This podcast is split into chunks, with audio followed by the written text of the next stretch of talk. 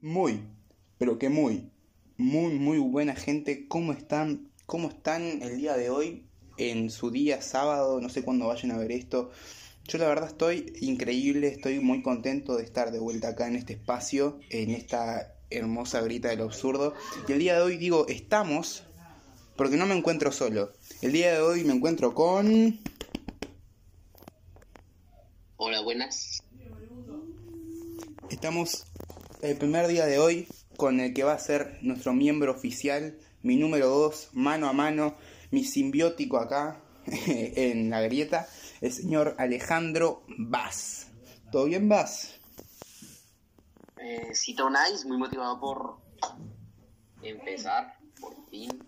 Como dices, el segundo, él va a estar aquí acompañando para a Shimo en los podcasts que vayamos a hacer. Y el día de hoy para no estar hablando simplemente boludeces, vamos a estar enfocando la charla en no solamente la introducción de Bass, sino hacerlo a través de algo que amamos. ¿Podemos decirlo, Bass? Claro. Vamos a estar hablando sobre Pokémon. Así que, gente, bienvenidos una vez más a la grieta del absurdo.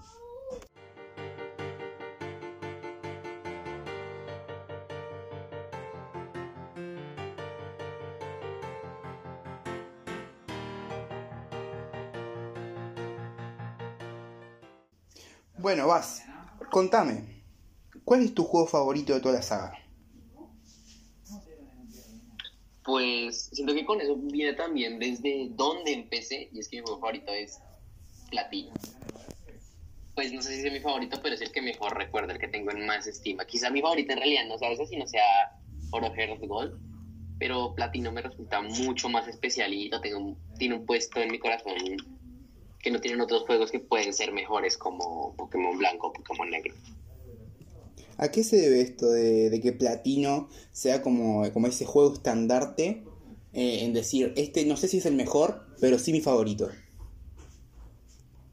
Pues más que nada es un factor nostalgia. Yo estoy chiquito y el primer juego de Pokémon que jugué fue Platino.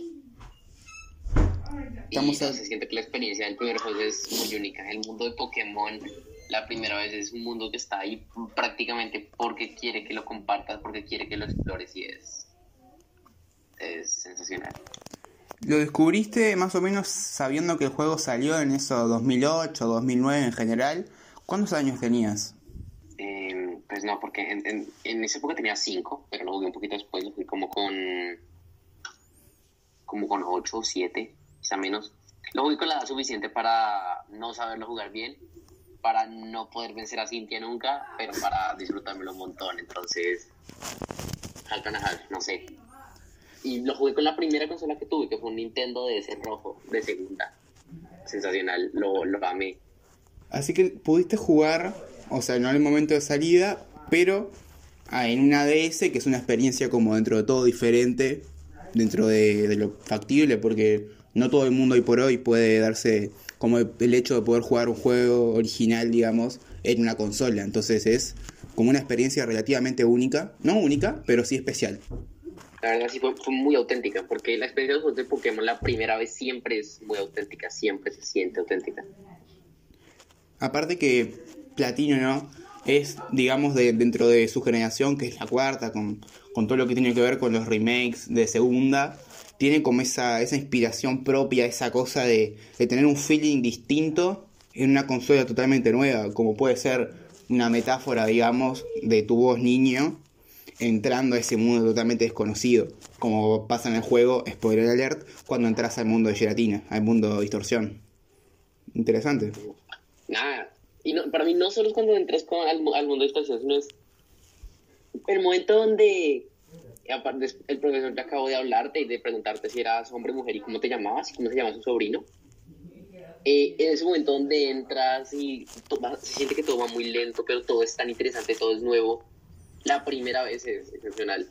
Y todos los mundos que están en Pokémon, todo eso de lo desconocido es muy, muy chimba. Me parece que es sensacional esa primera sensación porque Pokémon es un mundo muy amplio y es algo que se ha conservado con, las, con los años Por eso es que mucha gente siente que Pokémon es para ellos y probablemente no lo sea, pero cuando sí es para ti, la primera vez que lo encuentras, que te das cuenta, es, no sé, muy especial. Es que creo que es parte de la magia, ¿no? O sea, de vivirlo siendo un niño y vivir esa, esa generación que salió junto con vos, no junto con vos, pero que llegás a experimentar el estar ahí. Es decir, los niños que fueron niños en los 90 vivieron esa primera generación ahí a todo fuego y para ellos es la mejor. Los, los que vivieron la tercera, los que vivieron la cuarta, los que por hoy están viviendo la, la séptima, la octava.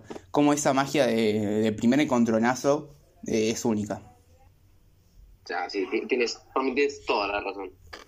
Y la puedes vivir muchas veces, pero la primera vez siempre es muy, muy especial. ¿Por qué? Porque es dejar de encontrar, que es la primera vez, a reencontrar. Que para mí sigue siendo especial, porque para mí reencontrarme con la saga sigue siendo un momento de introspección de mí mismo, momento bonito para mí. Pero el primer encuentro es exageradamente inigualable y eso es algo que uno no puede negar prácticamente cualquier juego. Y si es tu favorito, pues muchísimo más. Bien, relacionado a esto, capaz que, capaz que sí, capaz que no, decime más, ¿cuál es tu Pokémon favorito de todos los tiempos? No te digo que el Goat, el que te lo agarres y siempre destroce todo, pero sí ese que, que decís, este me gusta internamente. Lo primero que quiero decir es que la persona que su Pokémon favorito es, no sé, Arceus, me cae muy mal. No sé, siento que no, no, no hay amor en eso. no sé, siento que si, tu Pokémon favorito es Rayquaza mereces un poco menos de respeto. Porque, no sé, siento que nadie elige su Pokémon favorito a partir de cuál es el más fuerte, a partir de cuál tiene las mejores estadísticas. Es a partir del que te llegue a tu corazón, el que te da un momento especial. Y yo, curiosamente, aunque el primer juego que jugué fue cuarta generación, y luego fue quinta, y luego fue mm, sexta, luego fue remakes de tercera, así. Eh, mi, mi Pokémon favorito es de una generación que no jugué hasta mucho después, que es la línea evolutiva de Cyndaquil, Cyndaquil cuilaba y Diplosion. Eh, al principio me gustaba más eh, Diplosion, ahora me gusta más Cyndaquil, Quilava está en el medio, pero no sé, siento que es muy especial. Y me acuerdo desde muy pequeño, hace poquito estoy mirando, en, estaba limpiando mi cuarto y había trabajos de dibujo de clase de artes y yo había dibujado un Diplosion. Un trabajo que puede tener 6, 7 años, no sé y no te podría decir por qué ni desde cuándo. Es una de esas cosas que uno simplemente lo puede explicar, es como existe y ya está. Pero que exista y sin razón no le quita que sea especial, de hecho lo hace incluso más. Es que tiene como esa cosa, viste, de, de contarte con un Pokémon que decís, y no sé por qué, pero me gusta. O sea, más cuando, cuando descubrís la saga de chico, que van a haber ciertos Pokémon que no le encontrás la lógica de por qué o qué, qué te gustan, pero sabes que te gustan. Entonces, yo qué sé, creo que es algo muy único el, que tengas dibujos de hace 7 años ahí guardados con un Typlosion en todo su esplendor. Entonces, no, muy genial. Entonces, llegó ahí a tu vida un Cyndaquil, lo evolucionaste, supongo que en los remakes de, segunda generación, ¿no? Fíjate lo que te voy a decir es que no tengo ni idea de en qué momento tuve mi primer Cyndaquil. Si fue en los remakes de segunda, no sé, no tengo idea. De hecho, creo que me empezó a gustar el Pokémon antes de tenerlo. Y fue como mirando páginas de la Wikidex que me gustaba, no sé, leer. Y a qué nivel aprendía Cyndaquil pantalla 1, me gustaba hacer ese tipo de cosas. Y. Y no sé. Se hizo mágico. Y no tengo ni idea por qué, fíjate que no te puedo decir por qué. He, tenido muchos Cyndaquils, he tenido muchos Cyndaquils en muchos juegos diferentes, en en Gold tuve claramente y en todos los juegos no se pueden tener los iniciales de anteriores generaciones lo tuve, pero no te puedo decir cuál fue el primero. Qué raro, porque no se siente que el primero es muy especial y no te puedo decir cuál. Como te decía y como retomando el argumento de los niños de los 90, muchas cosas que tiene esa primera generación en la que jugás o ese primer inicial que agarrás termina siendo como cierto dentro, de tus favoritos. No necesariamente el número uno, porque puede haber un Pokémon que por X o por Y te termina gustando más, pero sí ese inicial por primera vez te termina resaltando. Pero tiene una cosa muy mágica que tu Pokémon favorito y por hoy, y se ve que desde hace mucho tiempo, sea, sea de un juego, o sea, de una, de una región diferente, y que no se consigue, por lo menos en cuarta generación, relativamente sencillo. Entonces es curioso, es muy curioso y muy mágico. No, no tienes toda la razón. Y fíjate que sigo sin saber por qué. Porque hecho casi todos los otros Pokémon que me, que me gustan. Puedo trazar fácilmente la relación. Eh, no sé, Garchomp, lo, lo, lo tuve ahí. Eh, Lucario lo tuve ahí. Eh, Decidueye, que me enamoré de él apenas lo vi en un tráiler. O prácticamente todos. Pero, pero Cyndaquil no sé, no tengo idea. Y siento, a veces siento que debería saberlo porque es muy importante. Y actualmente, hecho, mi imagen en Twitter es un Huilaba y lo, tengo en muchas partes. Tengo un sticker de Cyndaquil en mi habitación, no sé. Es, ya es como una parte que no, no me cuestiono, simplemente sé que está ahí y, y no sé, me encanta. Bien. Decime, ¿cuál para vos fue el momento peak o es el momento peak en general de las sagas? Ya sea en los juegos, anime, cualquier cosa que digas, este para mí es el momento peak. Bueno, Creo que hay dos momentos peak, el subjetivo y el de mi corazón. Comentame los dos. El, el, el, el objetivo es, digo, vale, muy bien, subjetivo y corazón. El objetivo, y corazón. el objetivo es en los juegos blanco y negro, que es espectacular. Blanco, entre platino y blanco y negro, me parece que son juegos espectaculares. Coincido. No sé. Totalmente, No, totalmente. Lo que, lo que hizo en platino y blanco negro fue espectacular. Y para mí, para mi corazón, fue jugar XI son malos los juegos. Hace poquito lo jugué y dije, Dios, es, es, Dios, no. Eh, pero no sé, se me hicieron muy especiales. ¿Por qué? Porque ya estaba un poquito más grande, ya tenía 12, 13, bueno, no sé cuántos tenía, quizá menos. Pero ya pude ver todo el proceso del juego y me interesaba. Entonces buscaba en internet los trailers de los nuevos Pokémon. Y cuando salió un Pokémon nuevo, yo decía, ¡guau! Y anotaba en la parte de atrás de mis cuadernos qué equipos Pokémon me podía montar de acuerdo a los Pokémon que iba saliendo y había dicho, solo quiero tener Pokémon nuevos. Y, y, desde el principio ya sabía cómo iba a jugar y veía youtubers de Pokémon diciendo, yo voy a hacer esto, hacer esto. Yo me sentía con mucha experiencia, me sentía ahí metido. Y cuando me regalaron el juego en, en Navidad, no, no sé, fue, fue, espectacular. Me lo dieron temprano porque tenía sueño, no dieron los regalos a las 12 de la noche, sino antes. Y hace poquito revisé el juego y vi algo muy bonito y es que ese juego me lo acabé el 27 de diciembre. Me lo pasé en tres días. El 27 de diciembre creo que de 2015 o de 2014, no, no sé en qué año ya salió. Ahí fue. Fue una experiencia muy bonita porque estuve todo el proceso y no sé, lo vi muy especialmente. O sea que objetivamente hablando, podrías decir, es la quinta generación por todo su nivel de historia, su nivel jugabilístico, todo, pero digamos del rol o del corazón es X e Y. Tienes toda la razón. Además, yo jugué también blanco y negro, no lo disfruté tanto, primero porque estaba en inglés, y en ese momento yo no hablaba buen inglés, entonces no tenía mi DS, pero me lo pasé sin darme ni cuenta, a las patadas prácticamente. y, y no me lo pude disfrutar tanto, pero y pues también no lo jugué de salida, lo jugué después, lo jugué en una R4, un poco pirata, pero creo que sí fue diferente porque fue todo el tiempo, lo compré, mira en internet en qué idioma estaba el juego para no cometer ese mismo error, y no sé, fue espectacular. Bien, bien, o sea que básicamente el tema de sexta generación es por ese sentimiento, digamos, de vivir toda la previa, el que se tira los primeros trailers, los primeros adelantos, las primeras mentiras de la revista Kokoro, todas esas manos, ¿no? Sí, exacto. Y, y, yo veía como, no, este, este Pokémon está súper genial, lo voy a tener en mi equipo, pero luego de tal que se queda mejor dirá, no, yo quiero este. Me pasó con ese juego y a menor intensidad, pero también con, con Alola. Y no sé, me parecía genial. Y de las mega evoluciones, yo decía, yo quiero tener esta mega evolución y esta también, o de los gimnasios. ¿Qué, ¿Qué juego me compro? Me compré el X, me compré el Y, miraba en internet, comparación Pokémon X e Y, a ver cuál era mejor. No sé, me parecía demasiado. Bien, qué interesante, qué interesante, qué interesante. Ahora, siguiendo un poquito con esto, pero ya bajando un poco, capaz una, un poco una bajada de línea. ¿Cuál decís que es el sentimiento actual o cómo ves vos actualmente a la saga? O sea, con todas sus buenas cosas y sus malas cosas. ¿Cómo la ves hoy por hoy? Pues, ¿qué te digo?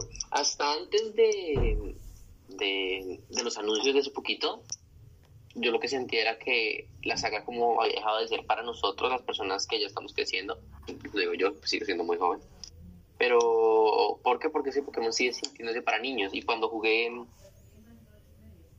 Sword and Shield, que tuve la oportunidad de jugarlos, lo sentía, sentía como que el juego muy divertido, genial, pero como que no estaba ahí para nosotros. Y no me parece mal, siento que el hecho de que los niños disfruten Pokémon es espectacular. Yo tengo un primo que le presté, pero chiquito, pues no tan chiquito, tiene 10, 11, creo.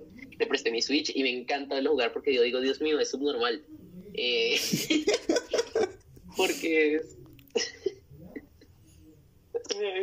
porque si comete exactamente los mismos errores que yo cometía. Tiene eh, un Pokémon nivel muy alto y otros no tanto, pero pues no tanto por, por el repartir de los juegos. Y, y veo sus errores y veo cómo se divierte y veo cómo llega y me pregunta, eh, Alejo, después de tal cosa, no sé, me parece que es algo que no se puede morir con, hacer juegos un poco más difícil. Me parece que deberían abrir la oportunidad, porque Pokémon y Nintendo tienen unos fans excepcionales que no que no ha sabido cuidar, debería haber un juego de Pokémon para gente más interesada, que siento que lo pueden hacer con el Legends Arceus, pero no sé, siento que esa desconexión de no sentir que es para mí es un poquito, no sé, me aleja de la saga. Eh, aún así lo sigo jugando sigo diciendo no son para mí, bueno, los voy a jugar igual y los disfruto igual, porque me encantan. Yo siento que un poco es algo que pasa en general, pero que con el último tiempo más se ha tipo acentuado. Porque yo que sé, aquellos que jugaron durante la época de la tercera, cuarta generación, tenían intermedios, yo que sé, Pokémon Stadium, Pokémon XD, que tenían, yo que sé, para mí XD tiene una de las historias junto con la quinta generación como bastante oscura, o sea, todo lo que tiene que ver con los Pokémon estos que están como, no me acuerdo bien la palabra, pero que están como oscuros, que vos tenías que ir a salvarlos, todas esas malas, es una historia como, no es para niños, pero tampoco como para gente muy grande, pero sí tenía como cierto reto, ¿viste? Entonces sí, es una realidad que ahora Pokémon como siempre está apostando a los niños. El dilema está que es eso mismo, está como descuidando a todos sus fans de, de hace 20 años, más o menos. Excelente, toda la razón. Y miraba los números, es verdad que Pokémon le conviene vender a los niños. ¿Por qué? Porque los niños compran juguetes, los niños eh, ven anime, compran cartas. Yo también compro cartas y también compro juguetes y también ven anime. Pero entiendo que, que el, adulto no lo hace. El, y tiene sentido de, mirándolo desde los negocios. Les tiene el juego a los niños. Pero no sé, siento que las personas que estamos enamorados de o sea, como yo queremos ese regalito de decir, ten, un juego, un juego difícil, con una historia compleja, un juego con Pokémon nuevos diseñados para el fan, para el, la persona mayor. Y no es algo que se tenga que dar porque es, pedirle peras al olmo, pero es algo que sí llegar es, excepcional. Pregunta que va como enlazada a esto, si no es a otro tópico. ¿Qué opinaste del tema del recorte de la Pokédex, el famoso recorte de Pokédex? No sé, pues no me gustó, pero algo que sí me gustó, no me gustó, pero algo que sí me gustó, es que no me gusta el recorte. Primero, ¿por qué? Porque yo quiero tener todos los Pokémon. Yo quiero, ser siempre mejor, mejor que nadie más. Atraparlos, mi meta es entrenarlos, mi ideal. Y. y, con, y con la Pokémon recortada no puedo. Pero. lo que me permitió eso fue llenar mi primera Pokédex nacional. Yo nunca había llenado una Pokédex nacional porque no podía conseguir un legendario de evento de la segunda generación. No podía. Y cuando puedes nacional eres de 500 Pokémon, ahora sí puedo y siento que es algo muy chévere. Eh, todos los 700 Pokémon que están en Espada de Escudo son o de DLCs o, de, o del juego mismo y todos se pueden conseguir intercambiadores con el de al lado. Y me parece que era una decisión que se tenía que tomar porque es cuando lleguemos en la novena décima generación va a ser imposible algunos Pokémon. Y lo que están haciendo es pararse, respirar y decir, bueno, ¿qué vamos a hacer? Y no me parece que sea una mala decisión. Ya tomando en cuenta tu punto de vista para esto, creo que está un poco claro tu posición frente a, los DLC, ¿no? O sea, todo lo que está pasando, que se, un poco más se cae el internet porque Pokémon ahora de repente tuvo DLCs. A mí me parece malo, pero siendo Nintendo me parece decente. O sea, prefiero que me vendan un DLC a que me vendan otro juego que es exactamente igual, con dos cositas mejor, eh, al mismo precio. Porque el DLC puede elegir si pagarlo o no. No va, no va a dañar para nada mi experiencia. Kof Kof, eh, Ultra Sol y Ultra Luna. exacto. Que es prácticamente lo mismo. Y si un DLC está bien hecho, no están tan bien hechos, pero pues si hubiesen estado bien hechos, sería sensacional. No me pareció mala idea, la verdad. Siento que se le ha dado más golpes de los que debería. Además, actualmente todos los juegos tienen DLCs. Pero pues, no sé, Pokémon. Simplemente. Es, es como romper algo que, que lleva siendo igual toda la vida, pero no me parece que estado mal. Es como cuando dicen, si no está roto, no lo toques, ¿no? Mm, Pero para mí sí que es lo contrario. Eh, estaba un poquito roto lo de sacar el Pokémon 3, el Pokémon blanco, negro, gris, eh, mm, el Pokémon Rubí, Zafiro, Esmeralda. No me parece que estuviera bien, era cobrar más a, los fanáticos que eran los que iban a comprar ese juego. Me parece que el DLC es mejor. Si el DLC tiene una buena historia y vale la pena, no me parece mala idea. Claro, o sea, que sea un DLC decente, valga, valga un poco la redundancia. Porque no es lo mismo que te agreguen, yo que sé, 30 Pokémon y te den una historia E, a que te agreguen, yo que sé, 50 Pokémon y te den un, un no te digo un super desarrollo de personaje, acá, yo que sé, súper bien escrito, pero algo que digas, bueno, me entretiene, no solamente voy a completar la Pokédex. Mm. Además, lo que con los DLCs es que te da la oportunidad, porque no todo el mundo va a comprar los DLCs. Y te da la oportunidad de hacer cosas nuevas. ¿Por qué? Porque no tienes el afán de sacar un juego, es construir por encima. Y cuando uno puede pintar por encima de las cosas, se abre un mundo de muchas opciones que tienes. Interesante. Así que sí, eh, vamos con una pregunta que en realidad es un poco, un poco capaz que más personal con respecto a la saga o con respecto a una opinión tuya, que es ¿cómo o qué opinas sobre lo que se viene y qué pensás que se puede venir o qué anhelás que puede venir con respecto a la saga? Estoy exageradamente hypey, pero no, pero me miento a mí mismo porque sé que es- si me hypeo mucho me va a decepcionar. Entonces, estoy muy motivado porque, no por el remake sino que me parece que los gráficos son feos, pero a mí el Legends Arceus me parece muy, muy bonito. Me parece que es una idea genial. Me parece que la idea de hacer un juego a otro estudio, un poco más para los niños, un poco más chibi, está bien. Me duele que sea como mi juego favorito, que, pero pues está bien. Y sacar un juego diferente, con una historia diferente, con un mundo diferente, me parece muy, muy bacano. Me parece que es algo necesario, un lavado de cara súper chévere. Y no lo veo para nada mal. ¿Y qué opinas de esto mismo? O sea, de los remakes, los ansiados remakes de cuarta generación que están siendo desarrollados por otro estudio que no es el que no es el, el usual. apenas los vi, eh, yo me quedé como salganse de Twitter, quiero estar solo. En el momento mismo era los son tan feos. Porque yo, yo, yo quería ver Sino con la estética de. de. y escudo. Los quería ver así, grandes, eh, pues, mejor renderizado que espada y escudo. Con la estética de Breath of the Wild. Yo me imaginaba Sino con la estética de Breath of the Wild. Y era hermoso. Y cuando los vi no me gustó. Y ni siquiera fue un diseño chibi como el de, el de, Legend of Zelda. Wind Waker. Que parece que está hecho plastilina. Que salió hace poquito para Switch. No, no jugué. El... No sé, no me gustó. Ay, no me sale. No es, no es de la no, saga esta de... El, el último, el último que salió, el, el, el de, el de la isla.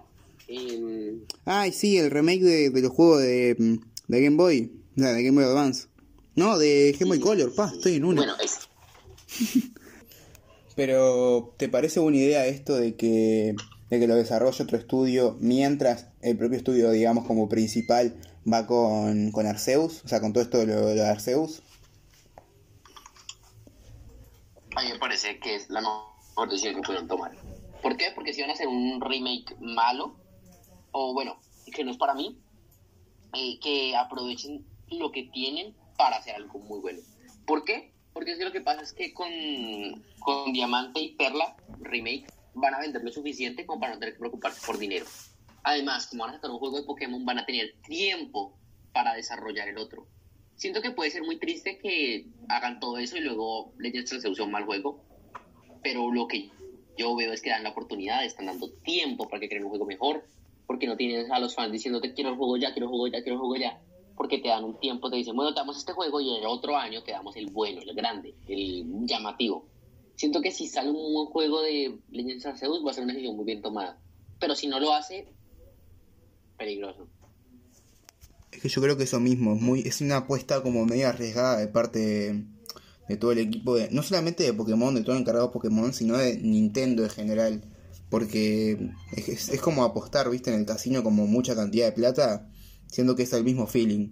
Porque se están jugando ah, bueno, no hacemos un remake de la saga, que no es que tipo están haciendo un Let's Go, están haciendo un remake con todas las letras, que no se, que debe estar bien, pero no no es que vamos a ponerle full atención. Y aparte vamos a estar desarrollando esto como para decir, bueno, tapamos el ojo. Pero si esto sale mal, eh, va a ser una caída muy importante para... No solamente para Pokémon, sino que creo que hasta pérdidas para Nintendo. Tienes toda la razón. Pero si sale bien, siento que le habrá a Nintendo la posibilidad de hacer muchas cosas muy, muy interesantes. Porque Nintendo es muy continuista, pero si sale bien, es la oportunidad de decir, bueno, vamos a hacer esto mismo con, otra, con otro juego, a derivar proyectos más fáciles en esto. Digamos que vamos a dejar que otra gente haga los DLCs, le vamos a dar el código y nosotros vamos a poner juegos interesantes, juegos grandes. Porque las únicas sagas que se sienten como que hacen cosas diferentes en Nintendo es básicamente Zelda. Y Nintendo tiene muchísimas sagas donde todo el mundo quiere ver cosas diferentes, cosas nuevas. Y si esto funciona bien, puede abrir una puerta. Es que yo creo que es eso, están apostando por, por un nuevo, no nuevo mercado, porque no, pero están como queriendo abrir un poco más lo que ya tienen. Como hicieron con el propio Zelda que estábamos comentando antes, traer un remake de un juego de Game Boy Color a una plataforma que ya tenía Breath of the Wild. O sea, fue decir, bueno, si les traemos esto y les gusta, puede ir por acá la mano. Entonces, apostarse con una de sus sagas más queridas, en el último tiempo capaz que no, pero una de sus sagas como con más cariño que parece que le tienen, a un, no es un todo nada, pero sí un 80-20, ¿viste? Como acabamos con todo, no todo, pero casi. Es complicado, pero puede salir muy bien. Total, total. Y una vez escuché a alguien, no recuerdo quién fue, creo que fue Alex el Capo, decir, Nintendo tiene unos fans que no se merece y tiene toda la razón. ¿Por qué? Porque los fans de Nintendo parecen los fans de una gran compañía que ha hecho todo por sus fans y Nintendo no ha hecho eso. Nintendo ha sido como, quiero billetes japoneses. y, siento que con esas con esas cosas, siento que con estas cosas que está haciendo ahora, está dando la posibilidad de, no sé, de, decir a sus fans, bueno, hablemos, ¿qué quieren ustedes? Escuchémonos. Porque Nintendo es una empresa que otra cosa no, pero lo de desarrollar juegos cuando quiere se le da muy bien. Podemos mirar a Mario Odyssey, podemos mirar a Zelda, podemos mirar a Animal Crossing, podemos mirar. Se le da bien la, cosa. Lo que tiene que hacer es enfocarse, decidir qué hacer. Y si lo hace bien, me parece que. No sé, podemos tener. No sé, mi sueño, tener un Pokémon que además haga Es que yo creo que el sueño de todo fan de Pokémon es ver lo que hicieron con Breath of the Wild, pero aplicado a masividad, ¿viste? Como decir, bueno, es esta experiencia, es un mundo en serio abierto que vos puedas hacer los gimnasios. Ni siquiera te, digo, te hablo de gimnasios, que vos puedas ir por ahí. Y no digo tampoco ir y matar un Pokémon con un cuchillo, pero tener la, la elección de hacer un poco lo que quiero. Entonces me parece como que el sueño de cualquier fan es eso, o un juego con buena dificultad, buen diseño de niveles, que en general en estas últimas generaciones capaz que no se ve tanto como yo que sé en tercera y que sea un reto realmente, que sea no súper críptico, que sea como la primera generación, que en realidad no es que sea tan difícil, sino que, bueno, por tema de la época no se podía hacer mucho más, pero sí que sea un reto en serio. Cuando dijiste lo de hacer lo que hicieron con Zelda, parece que tuviste razón en algo, y es que lo que hizo Zelda de Wild es decir, vamos a hacer cosas diferentes. ¿Por qué? Porque Zelda está acostumbrado a hacer la mazmorra del agua, luego la de fuego, luego la del aire, así. Todos los juegos. Con estructuras diferentes, uno en un barco, otro montado en una paloma. Pero todos seguían una estructura muy similar. Lo que hizo Zelda fue decir, bueno, hagamos algo diferente, hagamos algo que quede bien hecho. Y me parece que lo lograron genial. Con Pokémon no tengo idea cómo lo podrían hacer pero sé que tiene que haber alguien en Nintendo, es una empresa muy grande, que tenga una idea de decir, vamos a hacer algo muy diferente y algo muy bacano. Me parece que pueden ir, me pueden, ay, no señalar, que pueden ir por ahí los tiros, como perfectamente derivar para un lado no tan desconocido, pero conocido al fin y al cabo.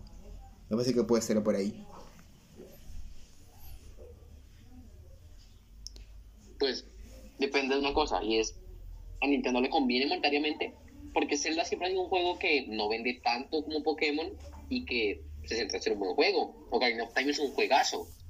Eh, Majora's Mask también, juegos con alta crítica. Pero Pokémon se siente que es una saga que no es para eso, que es una saga más juegos de 7 sobre 10 y que venden muy muy bien y con los que luego venden los juguetes. Entonces no tiene que retar su bolsillo para hacerlo de Pokémon. Y no sé si lo vayan a hacer porque ellos no son de hacer esas cosas. Es verdad, es verdad, ¿para qué nos vamos a engañar? Es verdad. Pero es eso, es como el sueño del pibe, es lo, que todo el mundo añora y no sabemos si va a pasar. Pero... No, tienes toda la razón. Pero por primera vez en años, desde que estamos en la vuelta, se está viendo como un atisbo de que realmente pueda haber algo así. Porque no estamos hablando de un Pokémon Stadium, ponele. Estamos hablando de un juego que a primera vista y por lo que se nos va a entender, es una expansión de lore y algo diferente a lo que ya vimos. Entonces, hay bases relativamente sólidas para creer que se puede venir un cambio, no de 180, pero de una buena cantidad de grados hacia una buena dirección. Y tienes razón en algo, y es que los fans de Pokémon nos habíamos acostumbrado a que fuera regular, a un juego tal, el remake luego, después de dos años, luego el juego otra vez, la manera, etc. Lo que está haciendo ahora es mostrar la posibilidad de que se puede hacer cosas mejores, hacer cosas diferentes. Y en principio es una posibilidad que tiene que estar ahí porque los fans de Pokémon se habían acostumbrado a que no estuviese y ya está. ¿Por qué? Porque un juego tiene que ofrecer la, la, opción a sus fans de decir, bueno, vamos a hacer algo diferente. Mario lo hace, por ejemplo, tenemos Marios de todo tipo, tenemos Mario Tennis, Mario Party, pero luego tenemos juegos de Mario grandísimos y completísimos como Mario Odyssey, y siento que lo de Pokémon de retar eso, de, diversificar su manera de hacer las cosas, es una oportunidad peligrosa, pero que para mí como fanático ilusiona un montón. Es que está una última vuelta sobre lo mismo, pero es que con Mario no es tampoco tan importante un poco lo que está pasando, porque la historia un poco más o menos se repite. O sea, los fans de Mario, la gente que va a jugar Mario, no va a jugar porque venga a ver un desarrollo de personaje de Bowser. sino porque debe tener una mecánica nueva, como fue la de la gorra, en este caso de Odyssey, un diseño de niveles que sea muy no tan intuitivo quizás, pero que sí implica un reto y sea divertido a la vez, como yo que sé fue Galaxy, como ese tipo de cosas, pero con Pokémon es más complejo, porque es como una casa, ¿viste? Es un estandarte ahí que si vos cambias una ficha, se te puede venir todo abajo. Con Mario vos podés cambiar un montón de cosas de arriba y de abajo y más o menos Mario va a seguir siendo lo mismo. Mario Tennis, Mario Party, Mario de todo. Y Mario es Mario. Venden imagen. Mario Mario y Luigi Mario, como en la película.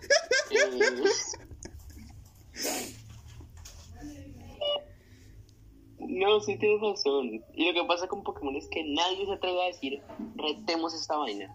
Nadie. Con todos los demás juegos sí se han atrevido la gente, pero con Mario no. Digo, con Pokémon no. Espera, espera, espera, espera. Lo que pasa con Pokémon es que nadie nunca se atreve a decir, pues tenemos esta vaina. Nadie nunca se atreve a hacer eso, nadie se atreve nunca a decir eso. Y, y creo que es una cosa necesaria para el desarrollo de las cosas, porque si todo el tiempo hacemos lo mismo y nunca cambiamos, pues ¿cómo van a mejorar? Con Mario nos acostumbramos a ver constantes evoluciones. Con Zelda cuando pasa del 2D al 3D y del 3D al 2D, nadie dice nada porque vemos que es para mejorar con Pokémon la gente, si cambian algo, se descontrola. Literal, literal, eso sí. Pero bueno, antes de todo me gustaría preguntarte, no sé, sobre tu experiencia, porque sé que tú jugaste Pokémon de una manera muy diferente a mí. Sé que tú lo jugaste en emuladores, lo jugaste de una manera menos artesanal, por decirlo de alguna manera, si es que los videojuegos tienen alguna manera artesanal de jugarse. Pero no sé, no, no es una experiencia del mundo Pokémon que me imagine fácilmente. Bien, eh, yo jugué mi primer juego Pokémon en realidad. Yo entré por el anime, sinceramente yo entré por el anime.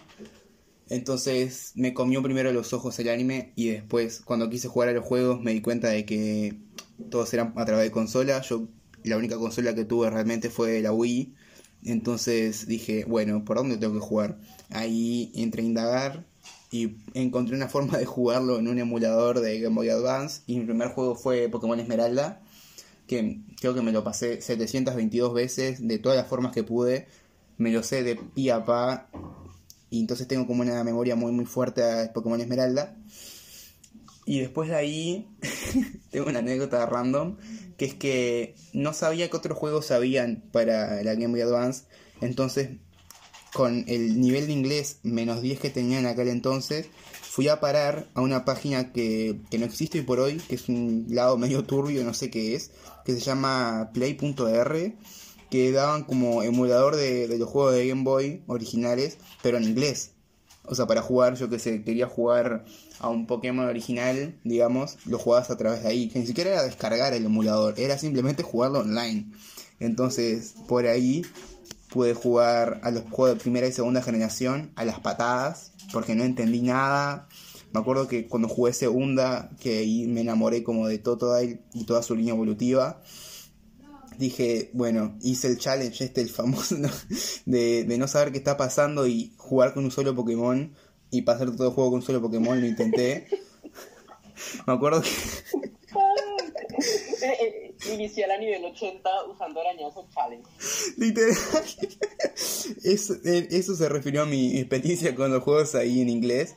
Y ya después con el tiempo, sí, más o menos me, me eduqué, digamos, en la saga como que vi bastante de, de los juegos, de entender un poco de todo un poco, no solamente de Pokémon, sino otras cosas, y aprendí a disfrutar mucho más, mucho más la saga, aunque te digo, no es lo mismo que con ese primer encontronazo, lo que hablábamos antes. Yo hoy por hoy lo veo en retrospectiva y digo, mirá, fuera nivel 85, y no, no entiendo qué está pasando, ¿para dónde tengo que ir? ¿Qué son las colas de Slowpoke? ¿Qué tengo que hacer con esto? No entendí nada. Creo que la historia de... de oro, y de, oro y plata la vine a entender cuando me, cuando me descargué un emulador para el y más o menos entendí la historia. Pero después fue una genialidad. Una genialidad bien de, de niño, de querer comerse el mundo y, y, no entender nada de por medio. Pero eso, creo que sí, yo soy de, de la otra cara, digamos, de los que tuvieron que jugarlo de una forma atípica a los juegos. Hoy por hoy creo que son muchos los que juegan como vos, o sea, que tienen una experiencia como más, no ortodoxa, pero me entendés, como que va por ese palo más usual a los jugadores que nos tuvimos que arreglar como por otro lado para, para tener la experiencia de juego, que no, no es la misma, pero sí terminás como, como esa cosa de, bueno, lo jugué, viste, me saqué las ganas, me enfrenté a N, me pude, pude derrotar al Team Plasma, le gané a Cintia, ese tipo de cosas que las ves que lo demás lo hacen. no, o sea, fíjate que mi Pokémon favorito es de. es Garchomp. Y es porque cuando estaba. Cuando fui contra Cintia, la primera vez, sin saber todas esas manos que iba a estar contra Cintia. Porque claro, yo intenté como tener mi experiencia lo más pura que pude la primera vez que jugué un juego. Entonces, ya más o menos sabiendo qué tenía que agarrar, por dónde más o menos, me enfrenté contra Cintia. No, no, me dejó la cara como, como para rayar queso, más o menos. Entonces empecé a indagar, indagar por ahí, porque claro, yo ya venía a jugar al Zelda, a un Zelda que otro. Entonces dije, esto tiene que haber algún lugar, o sea, mi cabeza estaba pensando, tengo que buscar algún lugar donde agarrar a un Pokémon que destroce caras, como yo que sé, en Esmeralda, antes del gimnasio con Vito. En Esmeralda, antes del gimnasio, no, me acuerdo si. Sí, antes de Vito y Leti, vos tenés una chance de agarrar un Absol y ahí reventás. El problema es que Absol tiene baja probabilidad de, de captura, digamos. Entonces, cuando lo descubrí, después de las 722 veces que me pasé Esmeralda, dije, mmm, creo que acá hay un gato encerrado y puedo hacer algo. Entonces ahí encontré un Gabel y dije, bueno, se parece a Garchomp, vamos a entrenarlo. Y claro, ese fue creo que mi primer tipo de dragón, sacando, o sea, que yo entender que es un tipo de dragón. Y no, y desde ahí le agarré mucho cariño porque lo, lo, llevé, lo llevé a Garchomp y le gané a, a y fue genial. Entonces, como ese sentido de... No, no solamente lo vi en un gameplay, sino que lo hice yo. Tipo, tengo el orgullo de haberme pasado eso. No de la manera original, pero lo hice. Pero creo que eso. Sí, no siento que pasar los juegos de Pokémon y sentir que rompes la máquina y los retos. No son muchos, pero los retos difíciles de Pokémon, decir, ¡fuah! Lo logré. Son espectaculares. Y eso decir, bueno, algo no está funcionando. Pararte a mirar el equipo y decir, ¿a quién vamos a sacar? ¿Qué ataque quitar? ¿Qué vamos a hacer? es difícil. Pues con los juegos actuales no me pasa tanto porque ya cuando sale el juego conozco más o menos qué voy a hacer, qué equipo llevar, ya conozco cómo funcionan los Cs, los Cs, los ataques. Eh, pero con los primeros juegos sí me pasaba eso de decir, bueno, alguno de ustedes se tiene que ir. Y mirar a mi equipo con cara de preocupación. ¿Cuál Tipo, siéntense en ronda, hoy se va uno. Total. El gran hermano de tu equipo. Sentaban solo cinco porque el inicial no se iba. El, el, el tortero se sentaba al lado mío. Era jurado. Sí, era jurado también. El Torterra y el Fry. Los otros, los otros cuatro me miraban tristes. Uh, Luxray, God. Torterra, God. Como si tuviera que hablar de, de favoritos, también entran ahí. Por eso que te digo de que entonces, Luxray es, no sé, ¿viste cuando le agarras, viste cómo te pasa vos con Cyndaquil? Si le agarras un cariño y no sabes por qué, me pasó con, con Luxray. Fue como que dije, este, este, este pega, pero no es que solamente me gusta por cómo pega. El chabón tiene una onda única, tiene como una esencia media de, media edgy, que en su momento no sabía que era lo edgy, pero viste como decía, uy, mirá, tiene algo diferente. Y desde ahí lo, metí casi siempre que jugué a, cuar- a cuarta generación. Entonces, eso. Me fui por las ramas, ¿no? Sí, me fui por las ramas. Algo que pasa con Luxray y con, y con Torterra es que mm, siento que esa ruta 2 y 3 son exageradas. Yo para la ruta 3 ya tenía casi todo mi equipo porque yo me llevé a Luxray a la Liga Pokémon, me llevé a Star Raptor a la Liga Pokémon, me llevé a Torterra a la Liga Pokémon. Y era como genial ver cómo pasaban de ser animalitos chiquiticos indefensos a ser tremendos monstruos en la Liga Pokémon. No sé, esa experiencia de crecer con los bichos me parece genial. Siento que es menos único capturar un Pokémon en la ruta 88 de- o en la calle Victoria. No es lo mismo que tener tú a tu Pokémon y sufrirlo por todo el camino y ver cómo evoluciona dos veces y enseñarle MTs y MOs y eso es genial. Sí, no, es, es algo único, es algo único.